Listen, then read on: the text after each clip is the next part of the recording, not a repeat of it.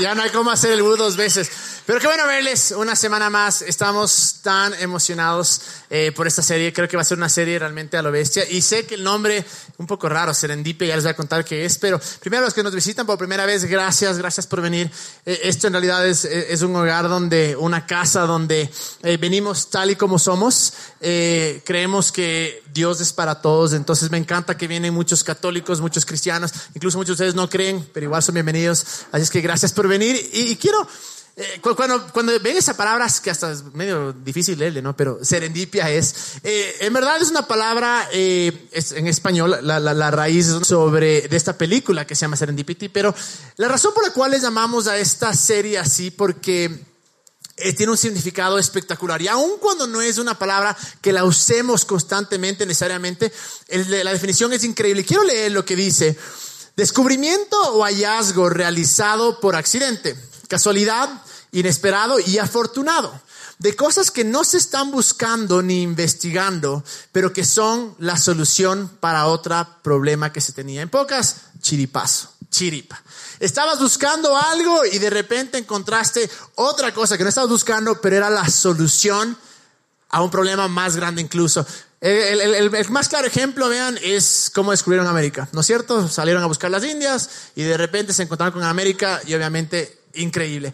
Eh, pero me encanta esta palabra porque yo creo que Dios obra de esa manera muchísimas veces. Y cuando yo leo la Biblia, cuando leo estas historias que han trascendido por años y años y se les ha contado en todas partes del mundo, eh, veo una, un patrón o algo que, que les une a todas que siempre ha habido gente y en nuestra vida sucede que estamos buscando algo, pero de repente viene Dios y nos muestra o nos enseña algo diferente que en realidad era la solución a lo que teníamos. Porque Dios nos conoce más que a nadie y su amor es, es, tan grande, tan, tan, tan grande, y, y, creo que cuando vemos estas personas que, de las cuales relatan en la Biblia, eh, en algún punto tuvieron un encuentro con Dios. Y eso fue lo que cambió por completo su perspectiva, lo que cambió por completo la forma de vivir. Pero sobre todo, muchos de ellos estaban buscando algo diferente.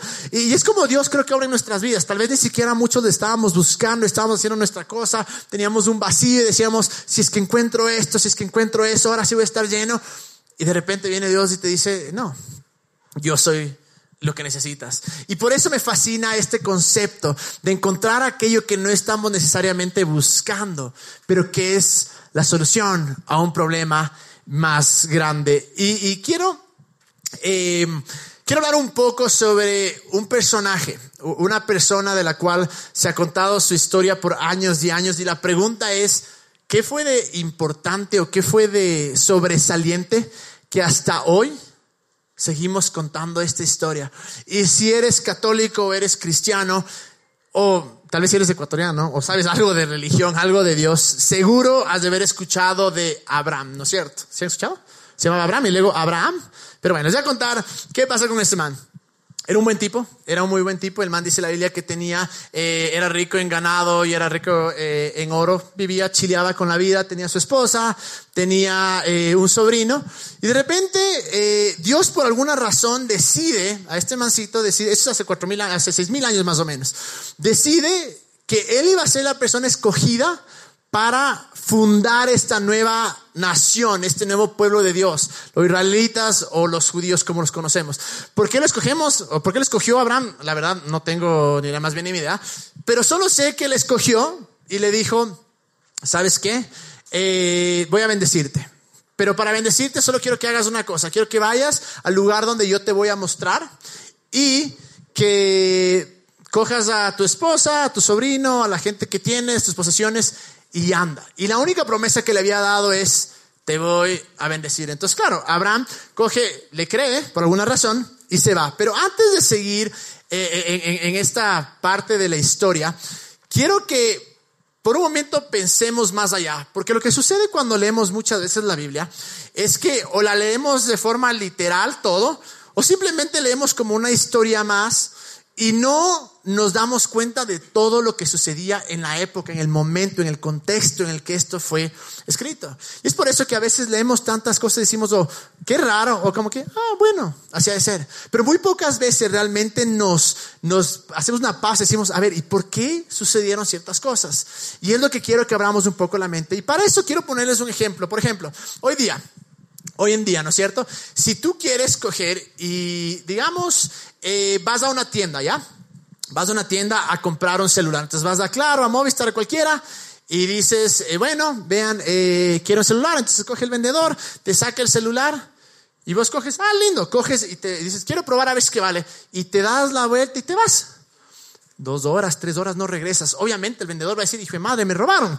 Van a llamar a la policía y todo, ¿no es cierto? Entonces, tal vez regresas y te dicen, ¿sabes qué? O sea, no sé cómo piensas que funcionan las cosas, pero si quieres este celular tienes que pagar o firmar un contrato que podría ser el tarjetazo o la factura o la nota de venta, como sea, ¿no es cierto? Entonces, ¿qué sucede? Nosotros ya estamos al tanto de que estas cosas suceden. Para nosotros no es nada raro el coger y decir, bueno, voy a firmar un contrato para hacer una transacción. Yo hago algo, la otra parte hace algo y todos bien. Pero ¿qué pasaba hace cuatro mil años? Hace seis mil años. Cuando en realidad eh, no había... Eh, esto, no había un ente que, regule esto.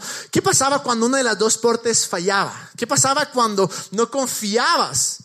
¿Cómo hacías que estas transacciones sean, entre comillas, legales si no había policía, no había notaría, no había un ministerio de justicia, no había nada de esto? Había una cosa que se llamaba pactos. Prácticamente un pacto era el, así de sencillo como que cada persona decía su parte de lo que iban a hacer y se confiaba. Ahora, eh, ¿cómo lo hacían en esa época? ¿Cómo eran los, los pactos de antes? Y esto va a sonar un poquito sádico, pero era la realidad, e, era la costumbre, era como lo hacían en esa época. Cogían y cogían animales, ¿ok? Entonces, por ejemplo, cogían un cordero, ¿ya? Cogían este cordero, plag, le dividían en la mitad, y yo sé que para nosotros es como que, pucha, o sea, qué locos, pero esa época, y podemos ver que a través de toda la historia, eh, siempre ha habido este tipo de, cosas con los animales. Entonces, le cogen al, al, al, al, al ¿qué era? No era cabra, era un borrego, borrego. Cordero, es, los tres, un animal. Cogen el animal, le parten en la mitad, ponen una mitad de este lado, otra mitad de este lado, y dejan en el medio de, de, de, de las dos partes uno como caminito, ¿ok? Entonces en ese rato cogían las dos personas que iban a ser parte de este pacto, separaban acá, por decir, acá está la parte la cabeza y la cola, ya. Suena medio feo, pero así era. Y aquí está el caminito. Separaban los dos acá y lo que hacían eran, decía el uno, bueno, mi parte del pacto es voy a hacer esto, esto, esto, esto. El otro decía, mi parte del pacto es que voy a hacer esto, esto, esto. Y los dos caminaban por ese, en, medio de las partes, caminaban y repetían una frase que era más o menos como que si es que yo falto mi palabra o si no cumplo con mi palabra, que me convierta en algo similar a estos animales. ¿Ok? Entonces, esa era la manera que se hacía por muchas, muchas, eh, muchos años. Era la única manera conocida del pacto. Obviamente valoraba muchísimo la, la, palabra, ¿ok? O sea, la palabra de una persona. Entonces, hasta ahí estamos claros, ¿no es cierto?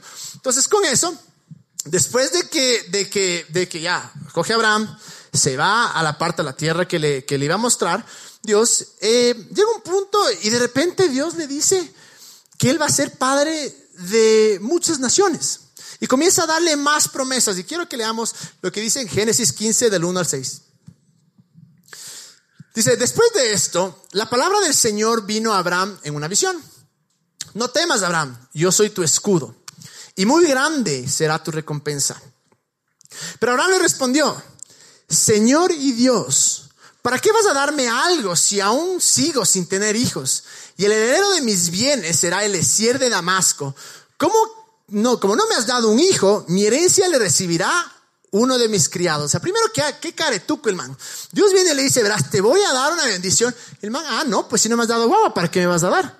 Y le comienza a echar la culpa. O sea, si a mí me pasa esto y quiero decirle a alguien, ve, te voy a dar un postre. Ah, no me diste pastel, entonces no quiero. O sea, esa digo, no quiero, es que pena. Pero esto nos comienza a primero a mostrar la imagen de Dios. Entonces Dios en vez de decirle, ah, no quieres, qué pena, sigue. Y le dice, no, ese hombre no ha de ser tu heredero, le contestó el Señor. Tu heredero será tu propio hijo.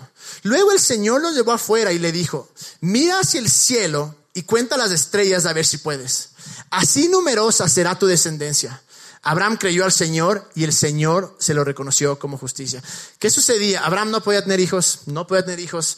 Eh, y de repente, claro, viene esta promesa y el man dice, bueno, como se va a tener un guagua, tiene un guagua con la criada, pero no ha nacido. Entonces dice, bueno, voy a, tener un, voy a esperar.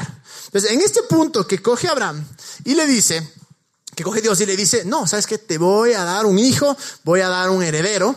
Eh, hasta esto para nosotros es algo como que, ah, sí, una promesa, una promesa de Dios. Pero si volvemos a esa época, si nos trasladamos y vemos cuál era la perspectiva o el contexto de esa época, en esa época se creía mucho en los dioses, en las diferentes cantidades de dioses, pero algo que era común era que los dioses eran distantes. Los dioses no estaban ahí por ti, los dioses estaban ahí para que tú digas, para que, para que tú hagas algo por ellos, para calmar su ira. ¿Qué puedes sacrificar? ¿Qué puedes ofrendar para que el Dios de cierta manera tenga favor sobre ti? ¿Qué es lo que vas a hacer para que estos dioses? Entonces, lo impresionante de esto es que este, en esta cultura, la imagen que se tenía de los dioses, que Dios no es un Dios personal, Dios no es un Dios bueno, es simplemente alguien que está allá afuera y que de acuerdo a mis acciones, mis obras, mis sacrificios, Él me va a bendecir. Pero pues llegamos a esta historia y es completamente diferente. Comienza igual con un Dios, pero cambia porque en esta historia es un Dios que insiste y que dice, quiero hacer algo por ti. Y no está demandando nada a cambio, sino que dice, voy a hacer algo por ti, voy a bendecirte. Y si en esa época comenzaban a contar la historia, o generación tras generación se contaba esta historia, probablemente la gente que escuchaba se quedaba como que, ¿qué? Un Dios que haga eso, pero los dioses no hacen eso. Entonces lo que sucede es que comienza eh, Abraham, se encuentra con este Dios y claro, ¿qué es lo que buscaba él? ¿Cómo consigo tu favor? ¿Cómo consigo que tú me bendigas? ¿Cómo apasivo tu ira? Pero de repente sale este Dios y es completamente diferente. Dice, no, lo que quiero hacer es algo por ti. Y miren lo que dice en Génesis 15, del 9 al 10. El Señor le respondió, tráeme una ternera, una cabra y un carnero, todos ellos de tres años, y también una tórtola y un pichón de paloma. Abraham llevó a todos estos animales, los partió por la mitad y puso una mitad frente a la otra, pero a las aves no las partió.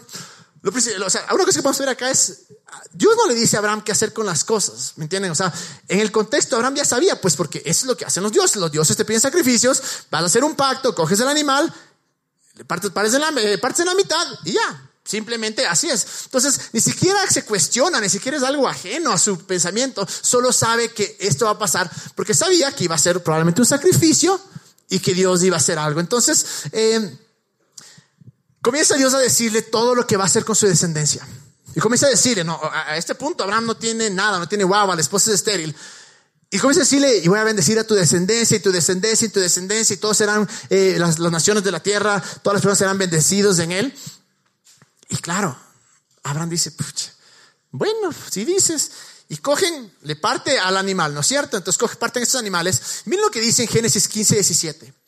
Después de que el sol se puso y cayó la oscuridad, Abraham vio un horno humeante y una antorcha ardiente que pasaban entre las mitades de los animales muertos un horno humeante y una antorcha ardiente.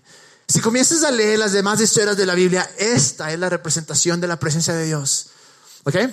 Entonces, ¿qué es lo que sucede? De repente viene la presencia de Dios o el mismo Dios y dice que pasa entre las mitades de los, de los, de los animales muertos, de la mitad. Pero lo impresionante de esto es que Él pasa solo. No se olviden que para hacer un pacto eras tú y la persona y los dos tenían que caminar. Pero en este caso, este Dios pasa por el medio de los dos animales. ¿Y qué es lo que sucede? ¿Qué es lo que está diciendo Dios? Dios está diciendo en pocas, está diciendo, ¿sabes qué? Aun cuando tú falles, mi palabra lo que yo te prometí no va a fallar. Y eso me lleva a este versículo que dice que aún, que está en Timoteo, que aún, segundo Timoteo 3.9 creo que es, que aún cuando nosotros somos infieles, Él permanece fiel. Y lo que sucede en este momento es que de repente este Dios comienza a decirle a Abraham que a pesar de todo yo voy a ser fiel.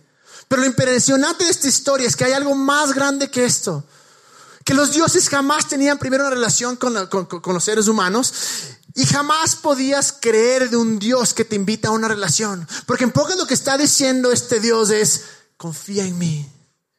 Era algo que jamás se iban a imaginar. Era un, un, pensamiento completamente ajeno a su cultura, a su contexto, porque eso no hacían los dioses. Y de repente viene este Dios y te dice, no tienes que hacer nada, sino solo confiar en mí estaba invitando a, que, a que confiemos, a que tener una relación con Él. Esto era algo completamente nuevo para la humanidad. Era una revelación, por decir así, eh, divina, un nuevo entendimiento divino de que haya un Dios allá afuera que se interese por mí y que quiera bendecirme sin que yo haga absolutamente nada.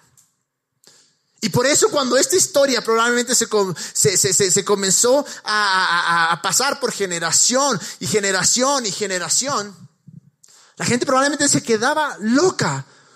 Y podemos ver aquí, la de que Abraham había ido por comprar el favor de, de, este Dios, que había ido para hacer algo para recibir su bendición, pero encuentra algo completamente diferente. Encuentra un Dios lleno de amor, un Dios lleno de gracia que dice, quiero una relación contigo, quiero que confíes en mí. Y lo impresionante de todo esto es que hasta ahora nosotros tenemos esta, esta imagen no de este Dios, sino de estos otros dioses, de qué puedo hacer yo, qué tengo que hacer yo. En esta historia es un Dios que quería revelarse de una manera completamente diferente. Dice, para que veas, yo voy a caminar solo, solo, porque no se trata de ti, se trata de quién soy yo. ¿Ok? Eh, ¿Y eso qué pasó? Entonces luego sucede y Abraham tiene a su hijo Isaac. Entonces, claro, era el hijo más, más preciado, era lo que tanto había soñado, lo que había reclamado, y de repente Dios en su bondad coge y le da a su agua. Pero antes de seguir en la historia, quiero que veamos también un poco de el contexto. No nos olvidemos, y esto podemos ver en casi todas las religiones alrededor del mundo, en nuestros ancestros, que la, la historia de la religión se trataba de que los dioses son aquellos que causan el sol, causan la lluvia. Entonces, depende de los dioses que este año yo tenga buena cosecha o mala cosecha. Absolutamente todo echaban culpa o, daban crédito a los dioses. ¿Y cómo hacías tú para que sean estos dioses los que te bendicen, los que te eh, hacen que llueva, los que hacen que todos tus sembríos florezcan o que produzcan y que tengas abundancia o que por el otro lado, ¿cómo hacer para que no estén indignados contigo y no manden una lluvia que todo se hunde o que no manden nada de lluvia y que todo se seque? Sacrificios, ¿no es cierto? Ofrendas. Desde el comienzo, a través de todas las religiones, podemos ver que esto era algo súper común, que hacíamos ofrendas o hacíamos ofrendas en altares para agradecer a los dioses por lo que habían dado o dar algo a los dioses para mantenerlos en paz y que nos bendigan este mismo año. Lamentablemente es algo muy parecido a lo que hacemos ahora. Es que si yo ayuno tantos días, es que si yo leo la Biblia tantas cosas, es que si yo dejo de pecar esto, ahí sí le voy a mover de una manera misteriosa o milagrosa a Dios. Ahora, todas esas cosas son buenas, definitivamente sí. Pero tenemos todavía esta imagen de estos dioses, que es lo que yo haga para apaciguarlos, que están dispuestos a castigarnos, y depende de lo que nosotros hagamos, lo que ofrezcamos, lo que sacrifiquemos, ahí Dios va a moverse. Pero ¿qué pasaba cuando no simplemente no ofrendaste lo suficiente? O tu sacrificio no era lo suficientemente grande. ¿Quién te iba a decir, ve? No, ¿cómo sabías? Cuando ese año no había lluvia o había demasiada lluvia y había desastres naturales o simplemente tus cosechas no eran las que, las que esperabas. Y claro, ¿qué es lo que querías hacer? Cada vez querías dar y más y más y más y sacrificar más y más para seguir apaciguando a los dioses. Entonces, ¿qué pasaba? El año pasado cogiste y dijiste, bueno, voy a dar... Eh, 10 costales de choclo y dos gallinas, perfecto. Y te salió excelente. Ese año todo funcionó increíble. El próximo año dices, bueno, el año pasado di choclos, ahora voy a dar choclos y habas, di gallinas, voy a dar gallinas y cuyes. Perfecto. Escoges, das y ese año te va pésimo. Y claro, llega la desesperación de decir, hijo madre, ¿por qué? Si es que di más que el año pasado. Entonces era este como, e, este ciclo que querías dar y más y más y más y más, porque lo único que querías era poder ganar este favor de los dioses. Hasta que llegaban a un punto que decían, ¿qué más puedo ofrecer? ¿Qué es lo que más amo? Hijos, niños. Y podemos ver que en, casi todas las culturas existían estos sacrificios de niños. ¿Por qué? Porque pensábamos que esa sangre o ese sacrificio de alguna manera iba, iba a mover a los dioses. ¿Ok? Eh, y eso volvamos, volvamos un, momento a, Génesis, a, la historia de Abraham. Entonces pasa el tiempo, ¿no? Tiene Isaac, está todo perfecto, todo increíble. Y dice Génesis 22, eh, el 1 y 2. Tiempo después, Dios probó la fe de Abraham. Abraham lo llamó Dios. Sí, respondió él, aquí estoy. Toma tu hijo, tu único hijo, sí, a Isaac, a quien tanto amas y vete a la tierra Moria o Moria, allí la sacrificarás como ofrenda quemada sobre uno de los montes, uno que yo te mostraré. Esto es sádico, esto es tétrico. O sea, imagínate eh, que cojan y te digan, ¿sabes qué? ¿Qué es lo que más amas? Tu agua, ¿sabes qué? Llévale a sacrificar. Imagínate. Pero lo impresionante es que Abraham ni siquiera reprocha. Abraham ni siquiera dice, no, o sea, me acabas de dar esta bendición, ¿cómo me lo vas a quitar? O, ni siquiera dice como que, un guau, o sea, que estás loco. No, ¿por qué? Porque eso es lo que se hacía con los dioses. Cuando los dioses te pedían ciertas cosas, tú simplemente lo hacías, porque si no lo hacías, venía el castigo, no, no venían tus cosechas, te ibas a la miércoles. Entonces Abraham simplemente coge y dice, bueno, como dicen los dioses, así ha de ser. Y coge al, al, al, guava y a los sirvientes y se van a caminar tres días hasta llegar a este lugar. Y en Génesis 22, 5 dice lo siguiente. Entonces Abraham le dijo a sus criados, quédense aquí con el asno. El muchacho y yo seguiremos adelante para adorar a Dios y luego regresaremos junto a ustedes. Pero no que iba a sacrificar el guava. ¿Por qué coge y les dice a los manes, esperen, esperen, esperen acá, porque yo y mi hijo, yo y el muchacho, vamos a regresar. Tal vez sería que la percepción, la serendipia o la, imagen que había tenido Abraham de este Dios había cambiado. Tal vez sería que dijo, no, este, este Dios no es igual a los demás dioses. Y luego en el 22, 7 al 8, Isaac le dijo a Abraham, Padre, dime, hijo mío, aquí tenemos el fuego y la leña, continuó Isaac. Pero ¿dónde está el cordero para el holocausto? O sea, imagínense, o sea, esa pregunta la pregunta, pero de una película de terror. O sea, le vas a sacrificar al guagua y de repente, papi, ¿qué matamos? O sea, imagínate, y vos sabiendo que supuestamente subías por eso. O sea, e, en verdad, imagínense, pero digo, guagua dicen que eran, algunos dicen que eran siete, otros trece, otros dieciséis, no se sabe exactamente la, edad de él, pero era guagua, o sea, igual, y aunque han nacido adulto, o sea, igual iban a matar. Y coger y preguntar esto de, papi, ¿a qué vamos a matar? O sea, este rato definitivamente coges y dices, o sea, ¿qué te inventas? ¿Qué le dices? Sí, ¿sabes qué te tocó a vos? O sea, imagínese en verdad lo duro que era para él. Y luego en el siguiente dice, el cordero, hijo mío. Ah, no, le dice, sí, el cordero, hijo mío, lo proveerá Dios. Le respondió Abraham y siguieron caminando juntos. Y esto te llega a otra parte que dices, ¿qué? Un Dios que provee. No solo es un Dios que me quiere bendecir, sino que Él provee para que yo haga ciertas cosas. Y me lleva a este versículo que está en el Nuevo Testamento que dice, Él hace el querer como el hacer. Es un concepto completamente diferente al que se tenía, de que ahora no solo es un Dios bueno que quiere bendecirte, sino que también va a proveer todo. Y si te has llamado a hacer algo, va a proveer eso. ¿Y cómo continúa la historia? Saca el cuchillo, le va a matar, viene un ángel y dice, no le mates. Perfecto, y se acaba la historia. Aunque en realidad no se acaba ahí la historia. Porque en ese momento comienza Dios a decirle todas las cosas grandes que van a hacer. Pero volvamos a la historia, vamos al contexto, al tiempo en el que esto se escribió, en el tiempo que esto se contó más que nada, porque no nos olvidemos, antes todo era tradición oral, se los pasaba así. Imagínense a los guaguas ahí sentados en Juan y un man contando, y hay este Dios que cuando iba a matar, todos dicen, pucha, ya sabemos, o sea, a mi primo le mataron. De repente, y le para. O sea, imagínense la conmoción, conmoción que hubo. Porque era un Dios completamente diferente. Era una imagen de Dios tan diferente a lo que estaban eh, eh, eh, acostumbrados. Decían, pero eso no puede ser porque los dioses no hacen eso. Los dioses están aquí para matarme o para bendecirme de acuerdo a lo que yo haga. Y ahora me estás hablando de un Dios que no solo provee, sino que también bendice. ¿qué clase de Dios es esto? Y ahí es cuando Abraham iba a buscar su favor, iba a buscar su bendición, pero se encontró con la solución. Un Dios lleno de amor, un Dios lleno de gracia.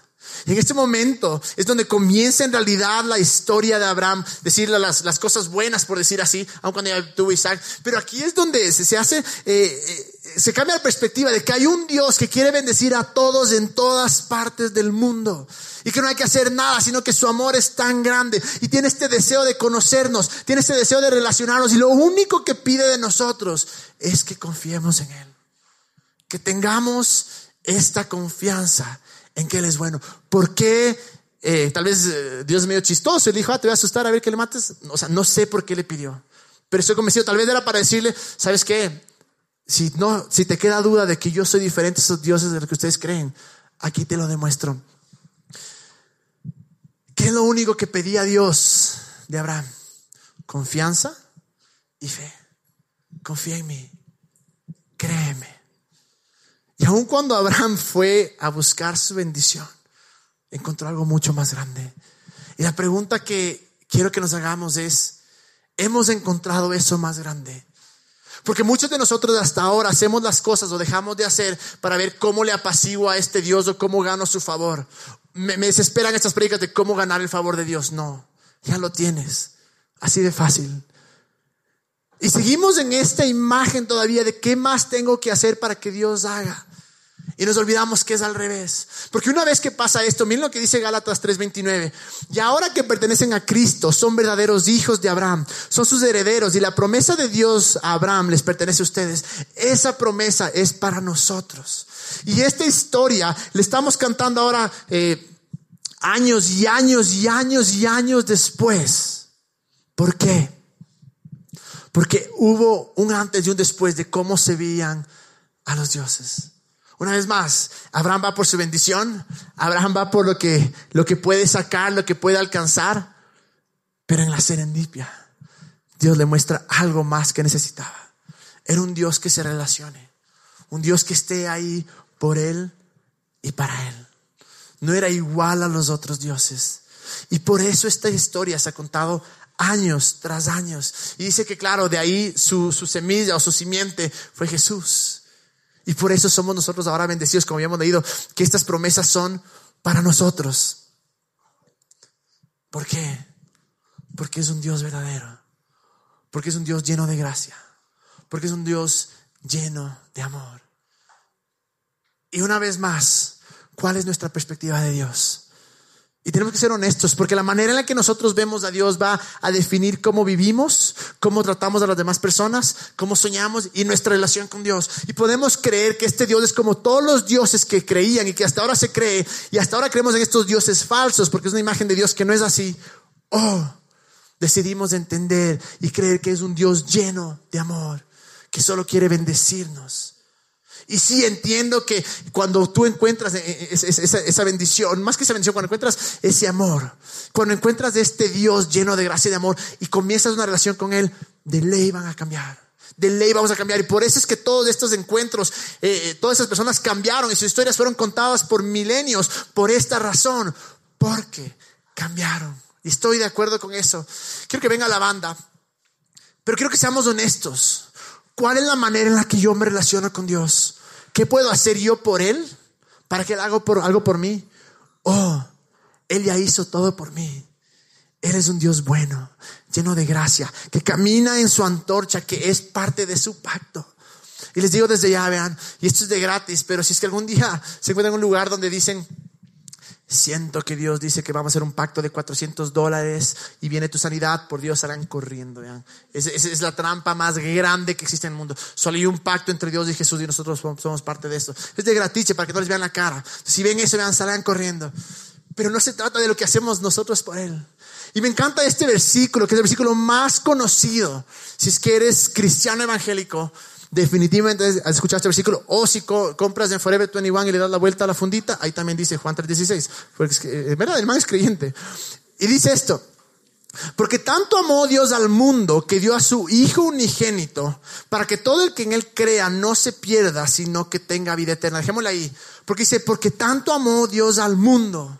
Y está hablando de su amor. Y a veces lo cortamos ahí y decimos, bueno, todo el que le crea no se pierda, sino que tenga vida eterna. Y enseguida decimos, bueno, como yo soy el creo, soy el elegido y todos ¿Qué me importa? Y cada vez que sucede algo malo es como que ahí está Dios llamando tu atención, ahí está Dios diciéndote que te arrepientas, ahí está Dios, volvemos a la imagen de estos dioses. Pero hay que leer el 17, porque lo que dice el 17 es esto, es Dios no envió a su Hijo al mundo para condenar al mundo. No es el negocio de Dios condenar al mundo, no es el deseo, no es la intención y no lo está haciendo, sino para salvarlo por medio de quién? De Jesús. Por medio de Jesús.